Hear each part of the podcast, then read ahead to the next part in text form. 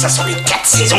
Ça sent la terre, la terre, la terre, la terre. Cette saison, Solène Rigoulet. Bonjour, bonjour à tous. Notre légume du jour se démarque par son léger goût de noisette. C'est un produit d'automne très prisé. Il pousse dans les bois. La cèpe est à l'honneur aujourd'hui dans cette saison. Et pour en apprendre plus sur les cèpes, nous recevons Jérémy Carias, responsable rayon champignons pour la société Champignon. Bonjour Jérémy Carias. Bonjour Solène. Pour commencer, parlez-nous de la saisonnalité des cèpes. Quelle est la meilleure période pour en consommer? Les cèpes sont des champignons sauvages, donc euh, on les trouve euh, de juin à octobre. Ça dépend les variétés. On a des variétés donc estivales à partir du mois de juin. Ça dépend des régions, ça dépend de l'altitude. Vous avez dit qu'il existait plusieurs euh, variétés. Quelles sont ces variétés justement? On retrouve le cèpe de Bordeaux, on retrouve le cèpe d'été, justement la variété estivale. On retrouve également le cèpe des pins, justement en région Aquitaine. Comment on les différencie? Alors c'est surtout sur l'aspect, un peu plus brun, un petit peu plus cuivré, un peu plus ridé.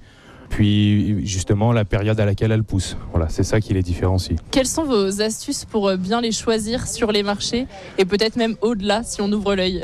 Alors si on ouvre l'œil, déjà un champignon qu'on va voir dans, donc dans les bois, surtout pour ramasser ceux qui sont jaunes.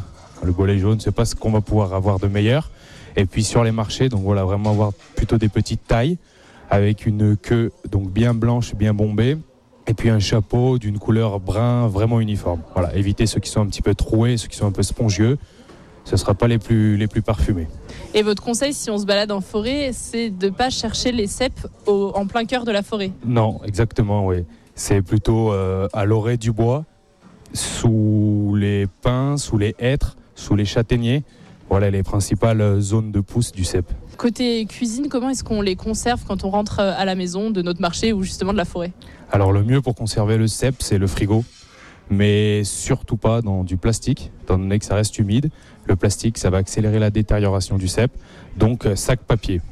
Et quelle est votre recette préférée avec des cèpes Les choses parfois les plus simples sont les plus efficaces. Alors moi, je vous dirais euh, la poêlée de cèpe euh, à l'ail et au persil. On peut pas la rater et on se fera vraiment plaisir à coup sûr.